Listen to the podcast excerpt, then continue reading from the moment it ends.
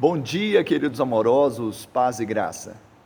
Tenho-vos mostrado em tudo que, trabalhando assim, é mister socorrer os necessitados e também recordar as palavras do próprio Senhor Jesus. Mas bem-aventurado é dar do que receber.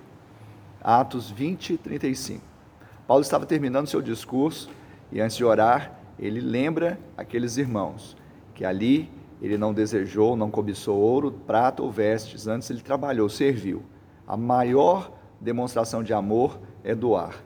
Claro que quem recebe é abençoado, mas também quem doa é de uma forma especial agraciado. Nós sabemos que ninguém será lembrado pelo que reteve, pelo que obteve, mas sim pelo que doou.